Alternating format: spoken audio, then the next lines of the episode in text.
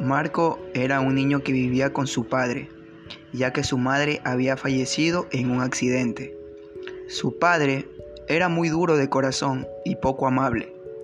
En cambio, Marco era un niño de buenos sentimientos que extrañaba a su madre y el amor de su padre. Él siempre buscaba la aceptación de su padre, pero su padre siempre buscaba una excusa para alejarse de él. Marco, al crecer, decidió irse de su casa porque no aguanta la idea que su padre no lo quisiera. Y así, Marco emprendió un viaje a otra ciudad solo y triste de muchos peligros.